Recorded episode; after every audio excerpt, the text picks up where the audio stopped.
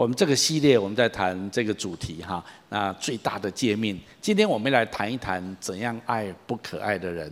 为什么这件事情在放在今天最后这个系列的最后一个礼礼拜呢？啊，因为我觉得这个议题是啊整个最大的诫命里面一个最不容易面对的一件事情哈。那所以我觉得我们应该来把它谈一谈。今天的主题经文这样子说：你不可为恶所胜。反要以善胜恶，哈！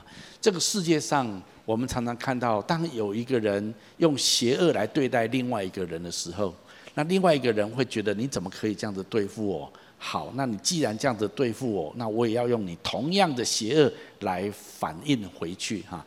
那其实当你这样子做的时候，你就跟那个邪恶的人是同一个等级哈。其实神鼓励我们不要以邪恶来回应邪恶，我们要以良善来回应邪恶。那当然这一件事情并不容易，但是神呼召我们成为一个以善胜恶的人。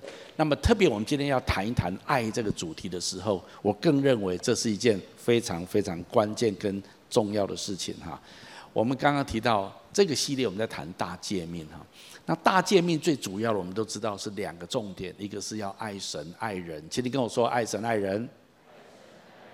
那我们也上个礼前几个礼拜有提到，从圣经来看，以色列人他们来到耶稣面前，问他说：“摩西给我们的律法这么多，上帝对我们的命令这么多，哇，到底哪一个才是重最重要的呢？”耶稣就跟他们说，最重要的就是你们要尽心、尽心、尽心、尽力爱主你的神，然后还要爱人如己啊。意思就是说，这两件事情是最重要的。但是如果你再仔细的看后面，保罗在他的书信里面，他甚至又把所有的所有的律法不只归纳成爱神爱人这两条，他又把它归纳成一条而已，就是爱人如己啊。所以如果你这样看下来，你会觉得哇，那越来越聚焦，越来越清楚哈。是爱人如己，爱人如己这句话其实它的原文是爱邻舍如同自己，请你跟我说爱邻舍如同自己。那什么叫做爱邻舍如同自己？所以有一次就有一个人来问耶稣说：“那耶稣你说要爱人如己，爱人邻舍如同自己，那请问谁是我的邻舍呢？就是就是住在我旁边那个人就是我的邻居吗？就是这样子吗？”耶稣就说：“耶稣就讲了一个故事，讲了一个比喻给他听哈。耶稣就说有一个商人要从一个城市到另外一个城市去做生意，但是他在路上的时候遇到一群强盗，把他的物品全部都夺走了。”而且把他打得半死，一奄一息的在路边。那个时候来了三个人，第一个人经过的是利未人，第二个经过的是文士，但是他们都从旁边经过，没有去照顾这个受伤的人。但是第三个人是撒玛利亚人，撒玛利亚人对犹太人来讲，他们是一个比较不喜欢的一个对象，哈，好像是一个异端，呃，一个一个他们不不喜欢的一个族类。但是撒玛利亚人经过之后，却反而停下来缠裹这个受伤的人，而且把他背上他的驴子，再到最近的一个客栈，然后帮他照顾他。他离开之前，他还留了一笔钱给客栈的老板，跟他说：“如果还需要什么，请你帮忙照顾这个受伤的人。”然后耶稣讲完这个比喻故事，就问大家说：“你认为，你们认为谁是这个受伤者的邻舍？”大家都说应该是那第三个那个撒玛利亚人。耶稣说：“你们讲的很正确。如果从耶稣所描述的里面说邻舍是谁的时候，邻舍就不是你自己选定的人，邻舍是你遇到的任何人。请你跟我说遇到的任何人。所以当圣经说你要爱邻舍如同自己的时候。”你难免会遇到一些不是很可爱的人，你同意吗？啊，如果我要选择，我就选我喜欢的人，我选择啊那个我喜欢的人，那个可爱的啊，他是我的邻舍，那我就爱人如己，那这么这件事就好操作多了啊。但是问题是，如果邻舍是你无法预预设，你没有办法决定你会遇到什么样子的人，你会跟哪一些人认识、建立关系，那么从圣经来看，所有你的关系网里面的人都是。你的邻舍，那么这样子要如何爱邻舍如同自己就很挑战了。所以今天要谈一谈爱喜欢的人、爱可爱的人，这个我们先暂时不用讨论。我想我们大家都会。但是如果我们真的要落实大诫命里面的爱人如己，那么我们真的要来面对一下，我们如何爱那一些不可爱的人？好，那我今天第一个标题想要给你的，怎么样爱不可爱的人？对我来讲，我是这样子想的啦，哈。认知一个事实，自己未必可爱，耶稣却来爱我。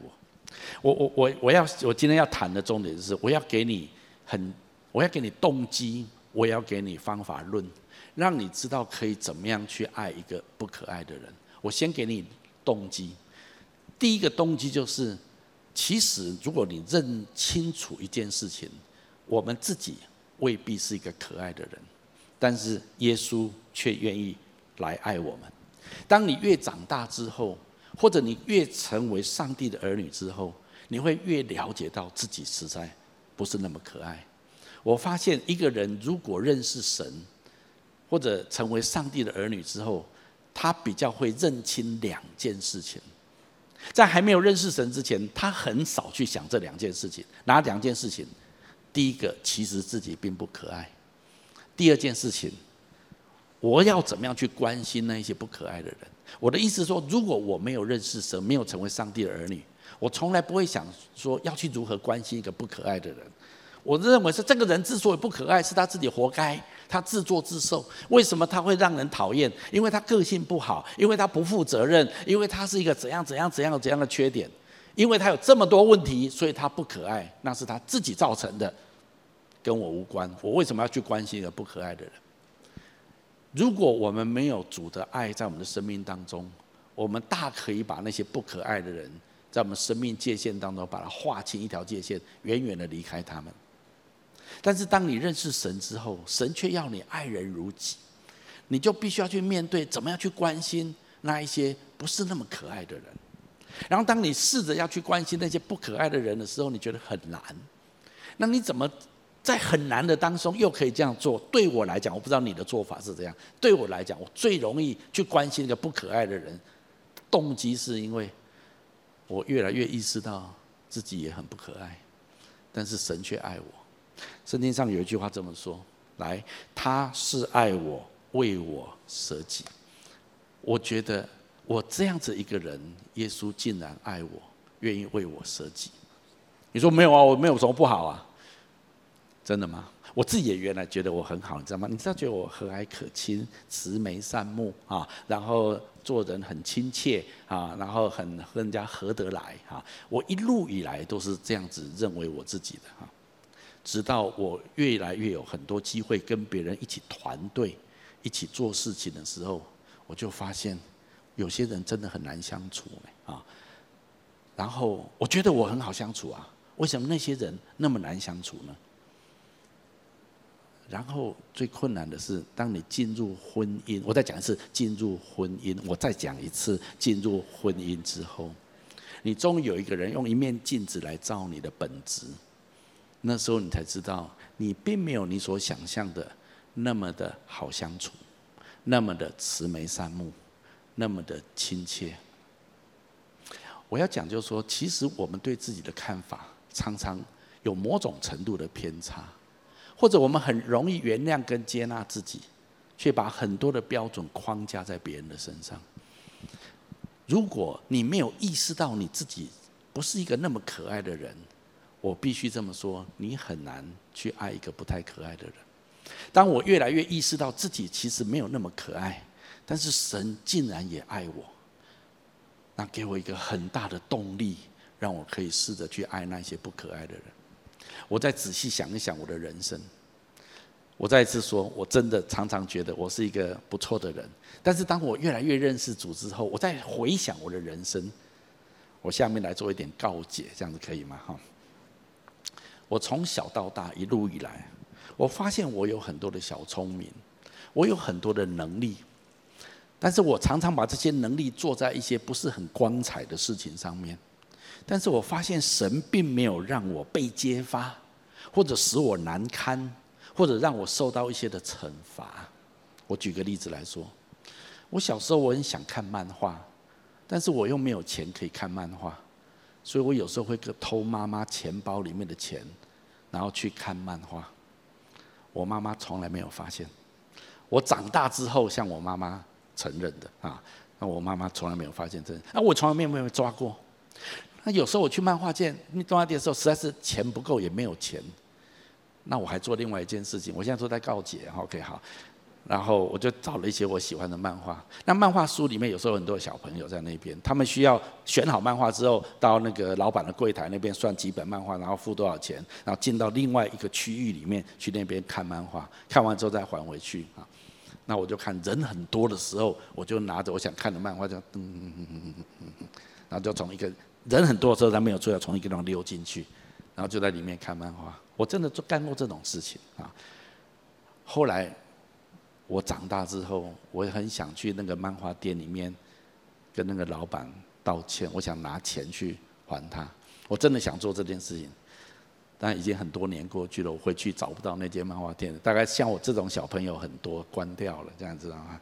好，无论如何，这是我做，但是我从来没有被揭发过，也没有被逮个正着。我上了中学之后，我会作弊。我作弊的技巧是非常高的，没有人抓得到我的。人家说这样看，哪有人那么挫的？这样作弊这样看一下都被看到了。我作弊都是用暗号的。我跟另外一个功课还不错的，我们打暗号。我们对过所有的是非题跟选择题，所以我们两个不是班上第一名就第二名，第二名就第一名，就这样子。所以我我我有很多的小聪明，我可以，但我从来没有被抓过，我从来没有被被被难堪、被羞辱过这样的事情。这一路长大的过程当中，我因为有很多的小聪明。我做一些很投机取巧的事情，让自己好过一点，或让自己获得利益跟好处，但是别人因此而受害受伤，我觉得那是他家的事情，谁叫他比我笨？然后再长大一点，我发现我内心有很多的欲望跟贪婪，我常常做一些我知道这件事不好不健康，但是却一而再的做这样的事情。神也从来没有把我揭露出来，当众羞辱我。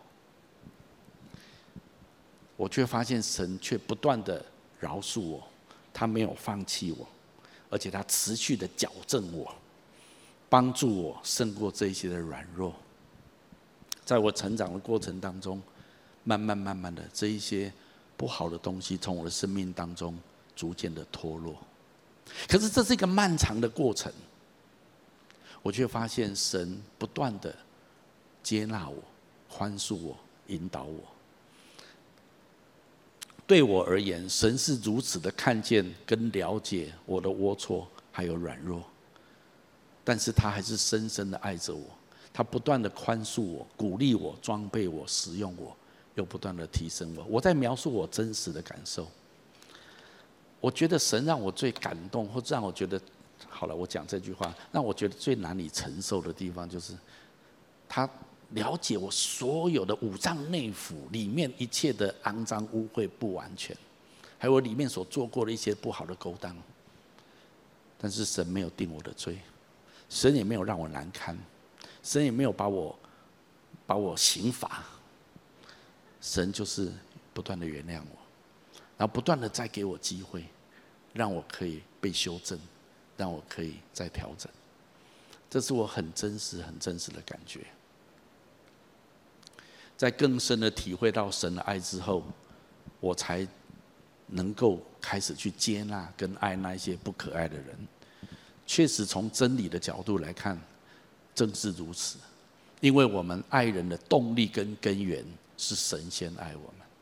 我也要这样子讲：如果你没有很深刻的体会到神对你这样子无条件的爱、宽恕、接纳，还有陪伴、鼓励、支持。你你很难去爱一个不太可爱的人。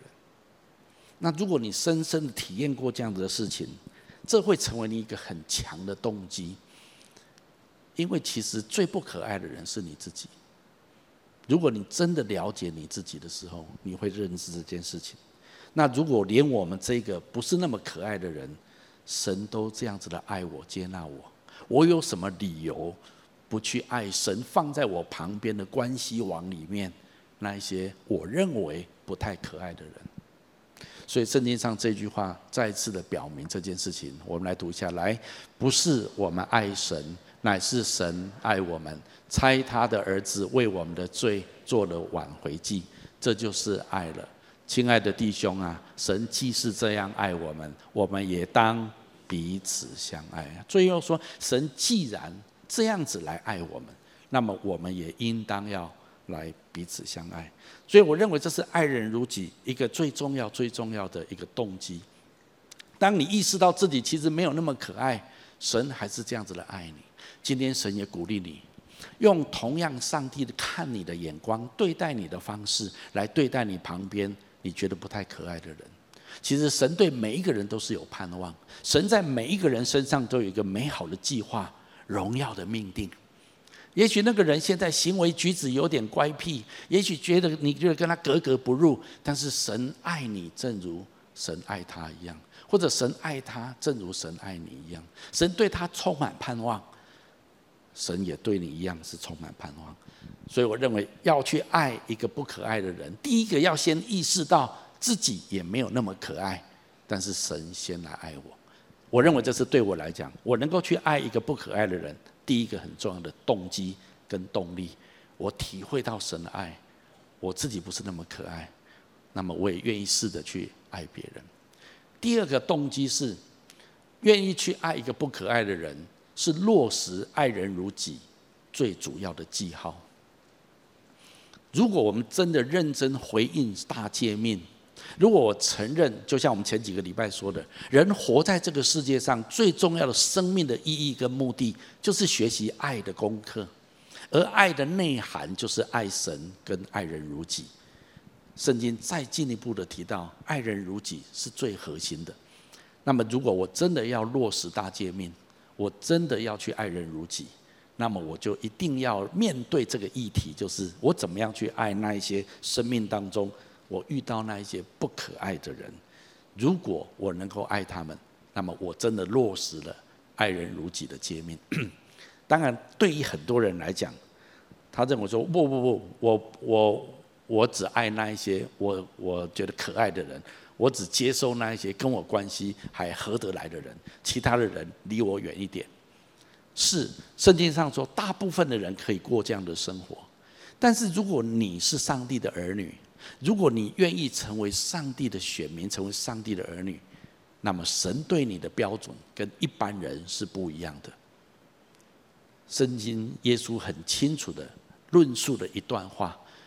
我的周报上面只截录其中一句，我们把它那段话比较完整的来读过去，好吗？我们一起来读。耶稣这么说：“来，你们听见有话说，当爱你的邻舍，恨你的仇敌。只是我告诉你们，要爱你们的仇敌，为那逼迫你们的祷告，这样就可以做你们天父的儿子，因为他叫日头照好人，也照歹人，降雨给义人。”也给不义的人。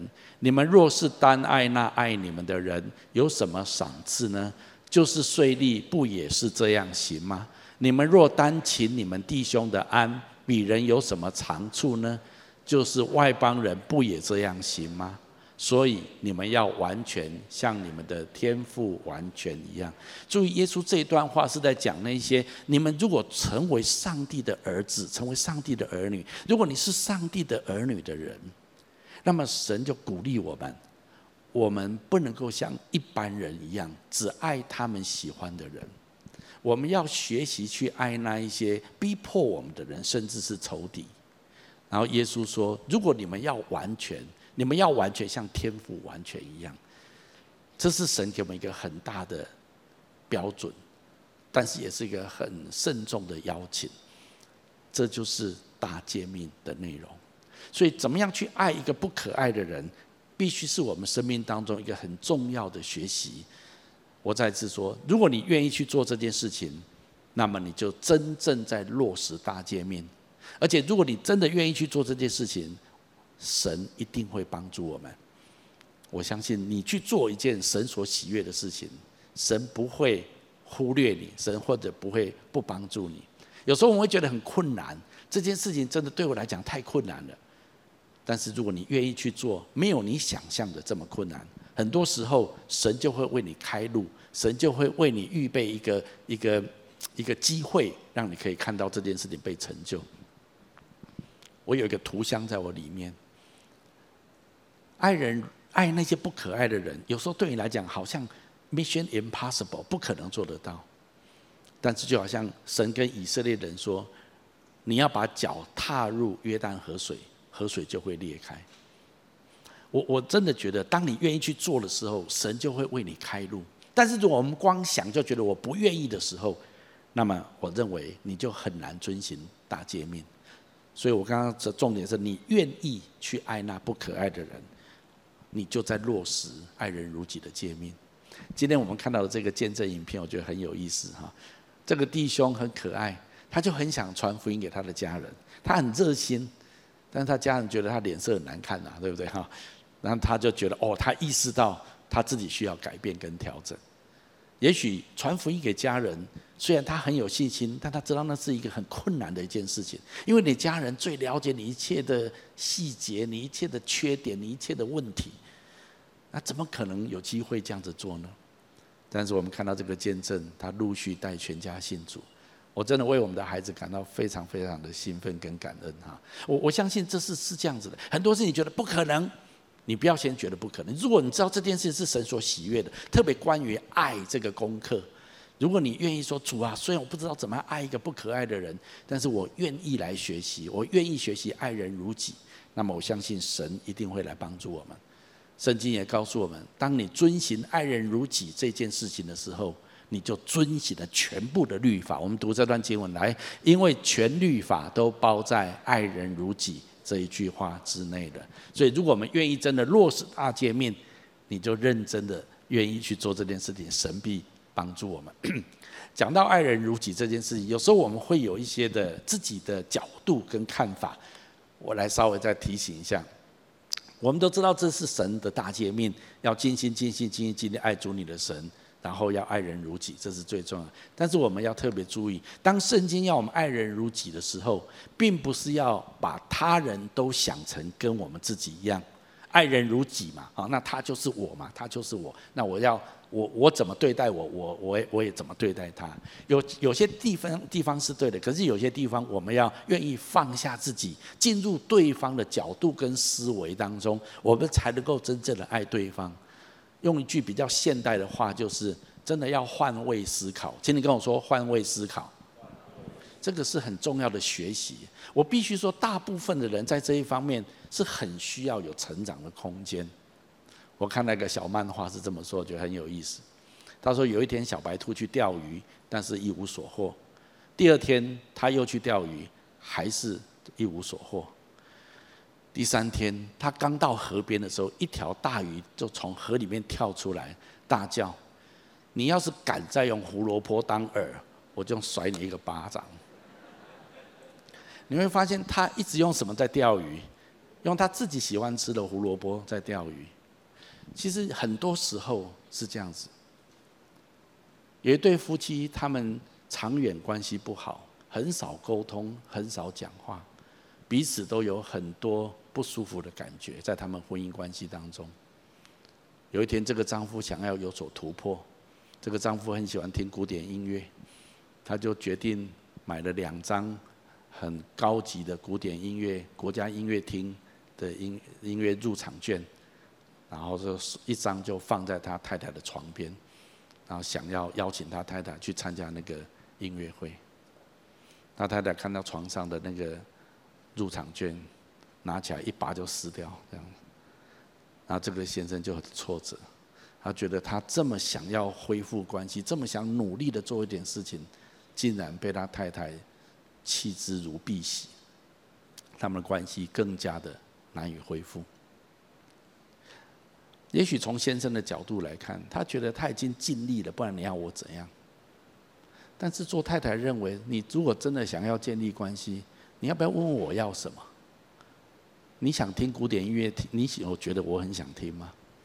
你为什么不好好请我去吃一餐温馨的、精心时刻的晚餐呢？我我的意思是说，很多时候我们觉得这就是我爱的方式，但是问题是对方听得到吗？对方收得到吗？你有没有真的做到对方想要的？或者我们付出很多，其实对方一点都感受不到爱。这是很多时候当我们。跟人相处的时候，很容易遇到的一个困难跟问题。倘若你给的都是你自己想给的，而不是对方想要的，这样别人是无法领受的。爱人如己是要告诉我们，每一个人都跟自己相同，是有所需求，而且这个需求想被满足。你愿不愿意放下自己，试着去了解对方真正要什么，而来满足对方的需要？还是我的需要被满足，这样就好了？很多人到了年纪很大，这这个议题他仍然没有办法想通。他觉得他已经尽力了，不然你要我怎样？我已经够牺牲了，不然你要我怎样？问题是你永远是站在你的角度在想对方。你有没有仔细的了解一下对方真正想要的是什么东西？很多时候我们不能仅仅只是用我的方法来爱你，我们需要用对方合适的方法，才能够有效的去爱对方。也许我们这样子讲起来，我们都可以理解，但是操作起来，对我们来讲，却是很多功课需要学习。我求主帮助我们，让我们真的爱人如己，让我们真的愿意试着这样子去做。神怎么爱我们，我们愿意怎样去接纳跟包容别人，而且我们愿意站在对方真正的需要来面对对方。好，如果这两个动机你都同意，第一个是是为什么要去爱一个不可爱的人？因为我自己没有那么可爱，但是神爱我，神接纳我，神提携我。第二个，我为什么要去爱一个不可爱的人？因为去爱一个不可爱的人，才真实的落实爱人如己的诫命，而真实落实爱人如己的诫命，才是真正的遵行的大诫命。所以这两个动机我给你。再来，好，那务实一点的来说，我要怎么样真实的去爱一个不太可爱的人？我认为你需要这样子做，要用耶稣的态度来接纳跟爱对方。如果我们用自己的态度跟方法，我认为一定不 work 的。我们一定要学习耶稣的态度来爱对方，才有办法真正的爱那一个不可爱的人。耶稣常常在那个时代里面，常常耶稣特别去那一些不可爱的人当中。如果你知道耶稣在四福音书里面常做的，耶稣常常去跟税吏在一起，耶稣也允许跟妓女同坐。有一次，耶稣进到耶利哥城，满城的人都出来欢迎他，觉得耶稣真的是伟大的先知。但是那一天晚上，耶稣哪都不去，就去一个叫做撒该的税吏家做客。但是撒该这个人却是满城的人都恨的人，都讨厌的人，所以最不可爱的人在耶利哥里面就是撒该。但是偏偏耶稣那一天就是去撒该家做客。你会发现，耶稣在这世界上的时间，他常常去接近。去去靠近或者去关心那些大家都认为不可爱的人。如果耶稣是这样子，那么好不好？我们也学习耶稣的榜样，我们试着去关心、去爱那些不是那么可爱的人。其实，一个越不可爱的人，他越需要被人关怀，不是这样子吗？其实，他们更需要被人救赎。这是神要我们成为一个。去爱人如己很重要的一个原因。耶稣怎么爱？圣经上鼓励我们用耶稣的方法来爱。我们先来读这段圣经节，来，你们当以基督耶稣的心为心。所以，当你遇到一个人，觉得这个人不可爱，或这个人在你的关系网里面真的是一个很难相处的人，请你不要用一直用自己的想法努力想要去爱他。你问问神，神啊，你怎么看他？主，你要我用什么样的态度来面对这一个人？我相信你去祷告、去揣摩，按照圣灵的引导去学习耶稣的心的时候，神一定会教导你，神一定会帮助你的。这就是以基督耶稣的心为心。耶稣自己也曾经这么说，我们去读一下：我怎样爱你们，你们也要怎样相爱。我再次说，这都不是我们天然人习惯做的。我们今天很多人长大到现在成年的状态里面，你有很多你的行事风格，你有你很多待人处事的一种一种做法。但是我今天能不能破你这样的一个习惯？我们今天如果真的要爱人如己，要学习大见面，我们就必须要破除我们习以为常的一种互动的模式，或者跟一些人来往的方式，或者我们的思维的方式。如果我们不愿意做一些突破跟改变，我们真的很难落实大诫命，特别我们很难爱人如己，我们真的很困难喜欢去爱那一些不可爱的人。在我成长的过程当中，当我越来越认识神，越来越了解耶稣怎么看人，耶稣怎么对待人的时候，我觉得我里面那个包容度跟宽容度就越来越大，越来越大。我不是说我完美，我只是说我的学习是这样子。当我在教会运作，或在牧养，或在团队的时候，有时候真的会遇到一些人跟你个性是很不一样的人，格格不入的人，或者有一些人真的是很难相处的人。但是常常让我觉得，我也可以接纳他们或包容他们。最主要的思维在我的里面，是因为我知道我自己也好不到哪里去。当我了解到我自己也好不到哪里去，然后耶稣又要我去接纳所有我所接触到的人，那么我就必须要在这一方面去学习、去成长，学习用耶稣的眼光来看他们。神爱每一个人，神对每一个人都充满盼望，神对每一个人都充满美好的计划在他的生命中。那么，如果神有机会让我遇到这一个人，我相信神是要跟我说：“我把这一个人放在你的生命当中，你能不能帮助我来爱他，来陪伴他，跟他一起成长？”那么，其实那是我的荣幸。如果能够认识一个人，陪伴一个人，让他成为我生命中的邻舍，那么我们可以一起成长。我觉得这是我们很大的祝福，不是吗？好，这一些都是圣经鼓励我们的地方，所以用耶稣的态度来面对这些人。那最后我想落实一点，那到底实质上我们要怎么样来爱一个不可爱的人？我给大家三个建议。第一个建议就是饶恕对方曾经有的冒犯。一个人在你的关系网当中，之所以被你认为不是很可爱的人，很可能他多少。冒犯过你，也许他讲过一些话很不得体，很不得体。他有一些的态度举止很冒犯你，甚至他做了一些事情是很伤害你的，这都是有可能的。那么，如果是这样子，你要怎么回应呢？我就像我们今天的主题经文，我们不要为恶所胜，反倒要以善胜恶。意思就是说，当别人用错误的方式对待你，甚至伤害你的时候，你要用良善来回应他，那最重要的回应就是饶恕。旧约有两个君王，很多人知道这个故事：扫罗王跟大卫王。扫罗王是第一任的以色列君王，他本来跟大卫，大卫是他的拿兵器的，就是是在他的侍卫的。但是后来大卫越来越越得到民心，因为他杀死了歌利亚，他又拯救了整个国家。所以人心都涌向大卫这边，所以扫罗就很担心，有一天大卫会篡夺他的王位，他就开始攻击大卫，甚至要杀大卫。圣经记载，大卫就四处的逃窜，他成为政治犯。但是大卫至少有两次的机会，他可以亲手杀死扫罗，不不费吹灰之力。但是大卫在那两次的机会，大卫都不敢杀保罗。因为他跟他的随从说，这是神所膏立的君王跟领袖，我们不能动他。我我在我请大家想这件事情，扫罗一直想杀大卫，那大卫抓到机会，照理说他应该先除掉扫罗，免得他生命受到威胁，不是吗？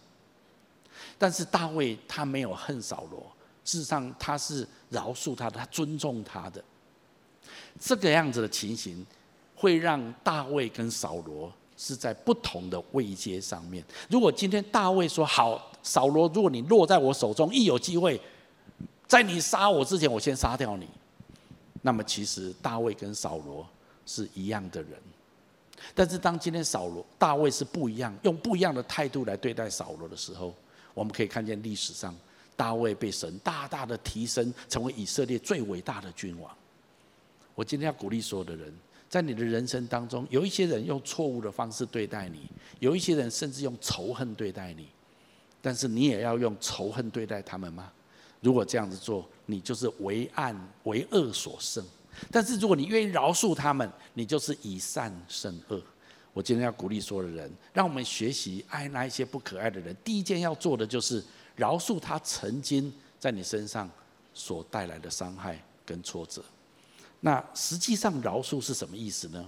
我要给大家三个建议。饶恕是向神承诺三件事情。第一件事情就是你不会借机惩罚对方或者报复对方。第二个就是你不会借机摧毁对方的名誉。也许有时候你会听到人家说那个伤害你的人什么什么样的事情，说哦，终于抓到把柄了，哦，终于抓到机会了，见猎心喜啊，然后就帮他大肆的宣传，他其实是一个怎样的人，怎样的人，怎样的人。我想在选举的时候，我们最容易看到这样的事情，互相的攻坚这样的事情哈。但是神不要我们这样子，所以饶恕是意味着我不采取行动来攻击对方。但是我认为第一点、第二点，很多人都愿意这样子饶恕。但是第三点很重要，请你跟我说，第三点很重要。你想不想知道第三点是什么？第三点是不要再一再的重温受伤的过程，允许自己成为受害者。我我必须说，在关系当中，有时候最困难的是这个地方。我可以承诺，我不再，我原谅对方，我不攻击对方，我不伤害对方。但是我真的很受伤，我真的很很委屈，然后那种受伤的感觉在里面不断的重温，不断的再一次的回想，里面就更加的受伤。而这样子下去会变成一种状况，你会觉得自己是一个受害者。好，讲到这地方，我要特别说。当你觉得你自己是一个受害者的时候，你相不相信？如果你问对方，对方他会认为说他是个加害者吗？我牧会这二十几年来，跟很多人在冲突当中做很多的沟通跟协调的过程里面，通常一个人说他非常受伤，在他们这样子的关系里面，当我问另外一方的时候，他会说：“我就是要他受伤，他就是这样，很可恶，是吗？”我告诉你，绝大部分就是。另外这个人他也很受伤。我发现奇怪，两个人都是受害。啊，到底谁加害？没有加害方，全部都是受害方。我我今天要讲一个很客观的事实，就是说，是你一定难免会觉得你很受伤，你很委屈。但是我要鼓励你，不要因为这样子就给自己一个理由跟借口，让你活在受伤的状态当中，或者是一个受害者的状态里面。你知道一个受害者的心态最危险的是什么？一个受伤受害者的心态最危险的是，他认为都不是他的责任，都是别人的责任，所以他没有需要改变的地方。在这个不好的关系里面，在这个问题里面，通通是别人的问题，不是我的问题。我告诉你，这是受害者最严重的地方。在我们牧会，在我们牧养别人里面，我觉得最难的人是处理这种人。当一个人他拥抱着受害者的心态的时候，那么他是不需要成长，他不需要改变的。我今天鼓励所有的人，在所有关系的伤害里面，你愿意饶恕，这是非常重要的。你承诺你不愿意惩罚对方，很好；你也不愿意不会再次摧毁对方的名誉，做对对对方任何不利的事情，这个很好。但是你要再加一件事情，不要让自己沉溺在受伤的情境里面走不出来。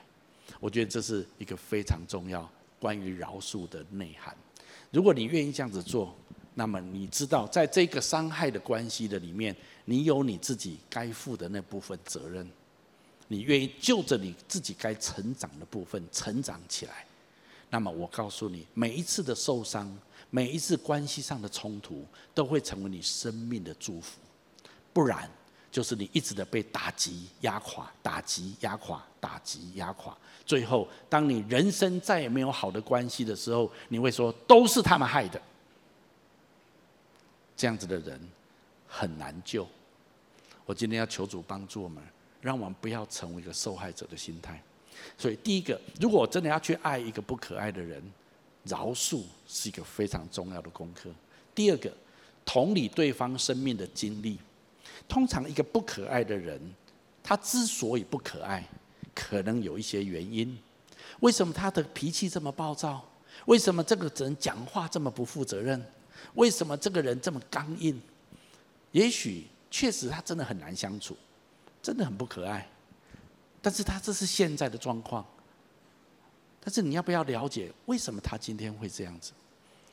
我认为每一个不可爱的人，他今天之所以会呈现一种不可爱的状态，很可能有他的原因。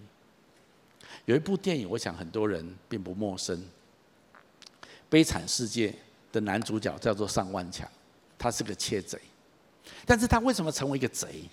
是因为他不想看见他的外甥饿死。他的故事背景是这样子：他姐姐生了七个孩子，但是他的姐夫过世了，他变寡妇。在那个时代里面，贫富很悬殊、社会阶级压制很大的时代里面，一个寡妇要养七个孩子是很困难生存的。所以他很同情他的姐姐，他帮助他姐姐养他七个外甥。但是眼看着外外甥快要饿死了，他受不了，他去偷一个块面包。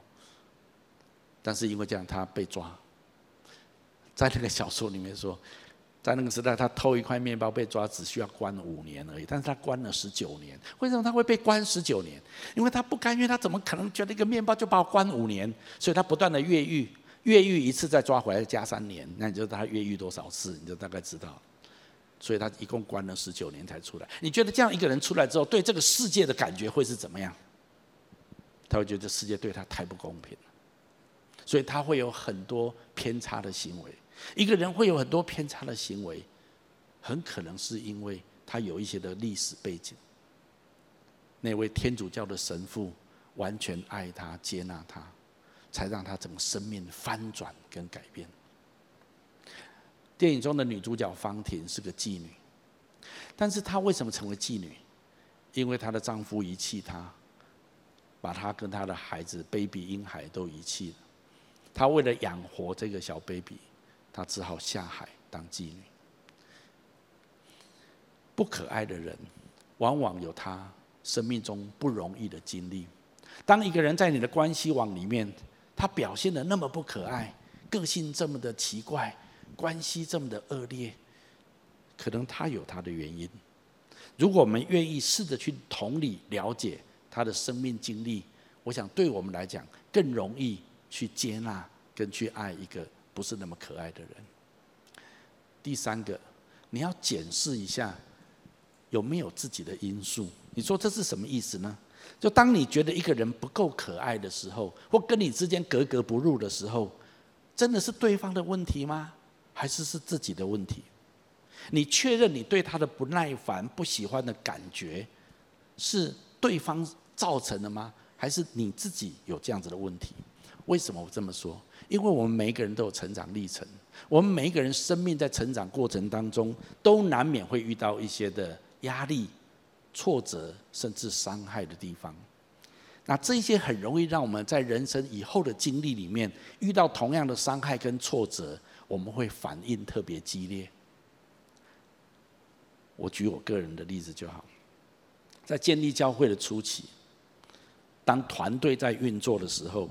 我难免跟同工之间会有一些的摩擦跟意见不合，但是大部分的情况，我都可以在仔细的聆听、沟通、协商，来处理那样子的一个意见不合的处境。但是会会有一些的情况，对我来讲，我会觉得我很难处理，因为我反应特别激烈，我特别受不了这样子的一种状况。是什么样的状况呢？就是当我发现，当我们意见不合的时候。有人他试着用情绪来控制我做决定，例如说我做了一个决定，对方不喜欢的时候，他就直接出去了，或者他就不跟我讲话了，或者他表达他很生气啊，那我就觉得，哎，ちょっと待って，你是用情绪想控制我做决定是不是？那我对于这样子一种处境跟状况，我的反应特别激烈，我会觉得这样子的人真的是太过分了，太没有礼貌了，太太太夸张了，这样子哈。 然后我会很生气这样子，那几次之后，我就觉得这种人太不可爱了。但是有一次，我太太提醒我，不是对方不可爱，这个问题在你身上。我说哪里是我的问题？他怎么可以这样子用情绪想掌控我？我太太提醒我，其实他只是一个不舒服的表情或者一个动作，让你觉得他是用情绪控制你。其实你最后做的决定，他还不是尊重吗？那你为什么反应这么激烈？然后我太太就提醒我，可能跟你妈妈有关系。我想到，对哦，你知道吗？在我成为青少年之后，我我知道我妈妈非常爱我，她真的很疼我，她也为我付出很多的代价。但是当我到了大学之后，我做很多事情，我妈妈很不认同，特别我花很多时间参加什么教会的活动啦、对，我妈妈也是很很基督徒，也不错。可是她觉得我太夸张，这样了解我意思吗？哈，然后她觉得我去做太多教会的，都没有去好好的打工赚钱啊，贴补家用这样子。很多时候我跟我父母之间，特别我母亲就有这样的冲突。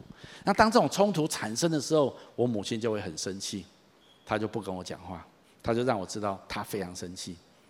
然后我知道她很生气的时候，我就会很不甘愿的放下我的决定。来屈就我母亲的决定，这样子几次之后，每次我母亲用表达她很生气，她不跟我讲话，她她那种生气的时候，我就很害怕，而且我也觉得很委屈，我就被迫必须要做她要我做的事情。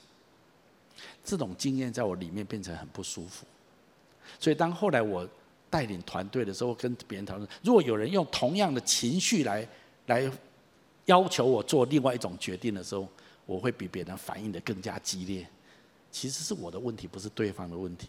对方没有怎样，对方只是说，我觉得这样不太好，我很不爽哈。你敢不爽啊？这样这样哈？那你你是你是什么 leader？好，对我后来我真的想一想，真的是是我的问题。我我要讲的就是，在我们生命当中，很多时候，当你看见一个人不可爱的时候，他可能有一种行为模式，会特别压到你生命中的某一个伤处，或者某一个你的弱点。那么可能问题不在对方，问题在你身上。当我了解这一些事情之后，我就更加的去接纳、包容，而且让自己知道是我需要调整。因为这样子，我就更能够去接纳或者爱那一些可能跟我很不一样的人。我要讲什么？我要讲就是说，这一些是给我们一些的建议跟方法。我们真实要去爱一个不可爱的人，有很多功课要学习，但是也因为这样子，我们才会长大成熟。其实追根究底，你会发现，当神命令我们去爱人如己的时候，最后得到祝福了。请问是对方还是自己？是自己。神在救你，你了解吗？啊，好像是给我们一个命令、要求、规定，你要像我爱你一样去爱别人。但是也因为你愿意顺服、遵行这个命令，你会发现，原来得到最大的帮助是我自己。我再次说，建立教会过程当中。当然，很多人得到帮助，像这些见证，我很高兴。但是说真的，我暗暗窃喜的是，我自己得到最大的帮助，因为神不断的对付我的生命，神不断的帮助我成长。如果你不管神的诫命，管你爱人如己，我才不要嘞。那么你就永远像一粒麦子在手中仍然是一粒。但如果你愿意放下自己，落在地里面，让自己破裂，让自己的框框架架瓦解。愿意按照神的方法，试着去爱那些不可爱的人，试着去遵循爱人如己的诫命，那么你的生命将大幅成长。我今天要鼓励所有的人，你可以这样子做。我相信神一定要来帮助我们。爱的本质，最后我用这段圣经节跟大家分享：来，凡事包容，凡事相信，凡事盼望，凡事忍耐。爱的篇里面有很多的论述，可是我觉得保罗写到最后，聚焦在聚焦是这四件事情。爱的内涵就是凡事包容，对这样子的人，一些不可爱的人，有一切的包容，相信对这个不可爱的人，对他的对他是有信心的，不要对他觉得他不可能。神要是对你没有信心，神早就放弃我们了，不是吗？凡是盼望，也许现在看起来没什么希望，可是他未来是有机会的，他是有盼望的。凡是忍耐，也许这个过程需要很多的忍耐接纳，那就是为了爱的缘故，我们忍耐跟接纳。如果我们愿意这样子学习，其实我再次说，最大的祝福将是我们自己。那我们也落实了大诫命，特别是爱人如己这件事情。最后我做个结论：怎么样爱不可爱的人？认知一个事实。自己未必可爱，耶稣却来爱我。还有愿意去爱不可爱的人，这就是落实爱人如己最重要的记号的。第三，学习用耶稣的态度来接纳跟爱对方。三个建议：饶恕对方曾经有的过犯，同理对方的生命经历，检视有没有自己的因素在里面。我要讲很实际的帮助所有的弟兄姐妹。我们一起来，我也还在学习，我也还在成长。但是我们一起来学习爱人如己的功课。当我们愿意这样子做，我相信我们会蒙受极大的祝福。我们一起来祷告。阿爸父神，我奉你的名祝福每一位亲爱的来宾、朋友、弟兄姐妹。求你打开我们的心胸，扩大我们的格局，让我们愿意用主你对待我们的方式来对待在我们身边，特别那些不是很可爱的人。主，但是我相信你的恩典绝对够我们用。你要来帮助我们，你要来提升我们。我要请每个人继续把眼睛闭着的时候，容许我用一些话来鼓励我们当中一些人。我觉得我们当中有人，你目前在你的身边正有一个非常不可爱的人，在你的关系网里面。有时候你面对这样的一个关系，对你来讲真的非常的挣扎，真的非常的痛苦。但是我觉得今天神鼓励你，好不好？用今天这个信息里面所说的，用宽恕，用同理，也包括检视自己，来面对在你关系网这个不可爱的对象。也许他跟你的关系是格外的亲密，但是真的是让你很不容易。当你愿意这样子做的时候，我真的灵里面感受到神说他必要加添你力量，加添你恩典，让你有能力可以去爱人如己。而且我特别领受这件事情对你生命的成长是很大的祝福。我特别要鼓励你，就是不要。不要自己 skip 过，就是越过这个功课，好像不想去面对这件事情。不要这样子，要勇敢的去面对。你去问神，你要应该怎么样来与这一个不可爱的人相处？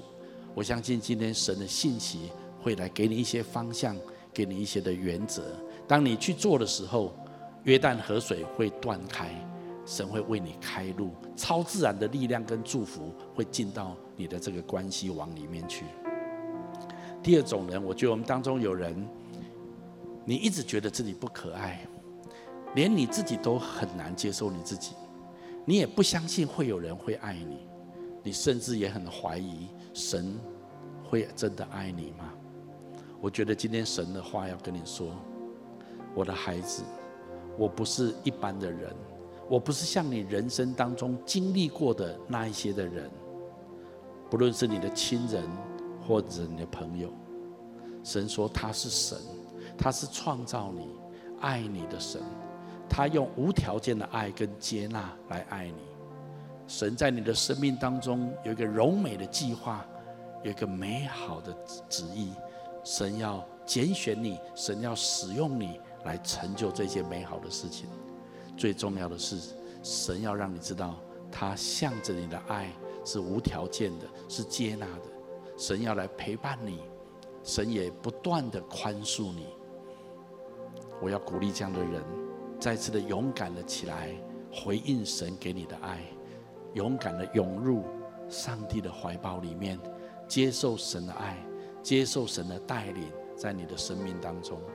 我特别要鼓励这样的人，委身教会生活，参与教会各样子的装备跟学习，透过这样子。你会更深的认识神对你的爱。最后一种人，我觉得我们当中有人，你对这一段这段时间的疫情，你特别感到忧心。对你来讲，你忧心的还不只是疫情的扩散会不会造成很多的伤害，你更忧心的是，在这个疫情的当中，人人的爱心渐渐冷淡，所有的人都自私自利，只顾自己。就不愿意去关心别人，你担忧这样的事情，我觉得今天神要跟你说，我的孩子，整个的疫情在神的手中，神要掌管。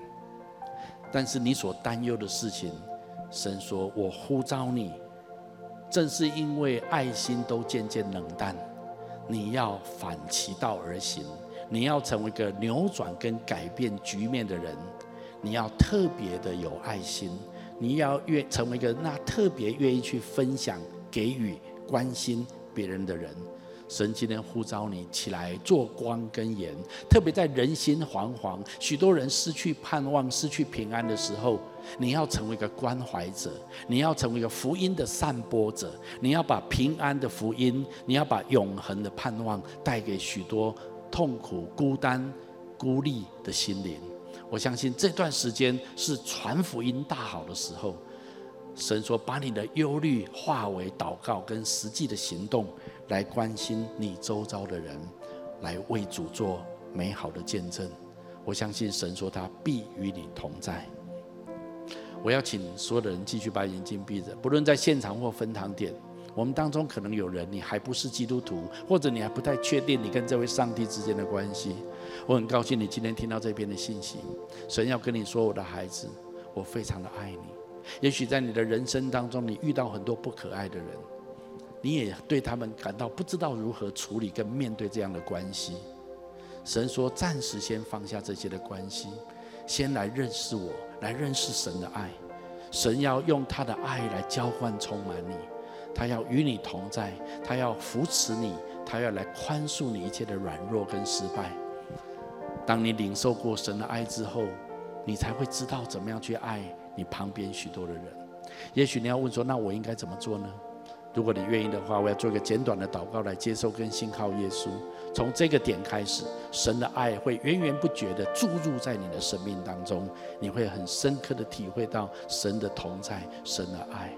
你可以跟着我来做下面的祷告。亲爱的主耶稣，亲爱的主耶稣，在这个时候，我愿意打开我的心，我愿意打开我的心，邀请你进到我的心中来，邀请你进到我的心中来，成为我的救主，成为我的救主，还有生命的主宰。我要请求你赦免我的罪，我要请求你赦免我的罪，宽恕我一切的过犯，宽恕我一切的过犯，带领我的人生，带领我的人生，走在你最美好的道路当中，走在你最美好的道路当中，赐给我你那无条件的爱，赐给我你那无条件的爱，也帮助我可以爱人如己，也帮助我可以爱人如己。我这样子祷告，我这样子祷告，是奉耶稣基督的名，是奉耶稣基督的名，阿门。如果你刚刚跟我做这祷告，我要非常恭喜你，我鼓励你继续来到教会，更多来认识这位爱你、创造你的神，好不好？我们从座位上面站起来，我们用这首歌来回应今天的信息。哦，主，我献上生命给你，用我一切精力来荣耀你生命。主，一